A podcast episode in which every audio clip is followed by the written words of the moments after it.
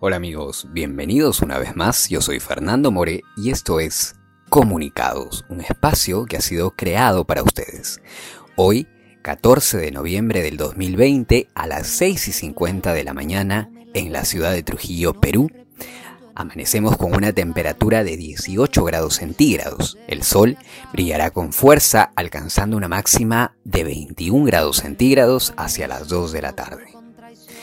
Muchas veces, queridos oyentes, gozamos el experimentar sentimientos como el amor o el cariño.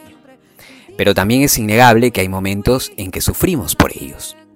Estos sentimientos han producido arte y por ende también poemas de amor y desamor.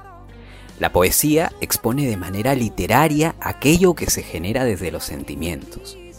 El poeta es un experto en el lenguaje que plasma con palabras cuestiones tan abstractas como la pasión o el amor. Tal es el caso de galardonado poeta y escritor chileno Ricardo Eliezer Neftalí Reyes Vaso Alto, conocido mundialmente como Pablo Neruda, quien también se desempeñó como diplomático y fue miembro activo del Partido Comunista, compromiso político que muchas veces se ve plasmado en sus obras ampliamente conocido por sus 20 poemas de amor y una canción desesperada, 100 sonetos de amor, Ahora es Cuba, Alturas de Machu Picchu, Los enemigos y esta reflexión sobre el amor y el desamor. Si tú me olvidas. Quiero que sepas una cosa. Tú sabes cómo es esto. Si miro la luna de cristal, la rama roja del lento otoño en mi ventana.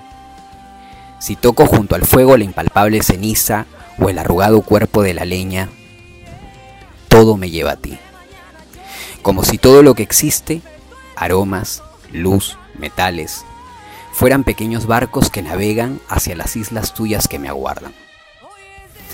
Ahora bien, si poco a poco dejas de quererme, dejaré de quererte poco a poco.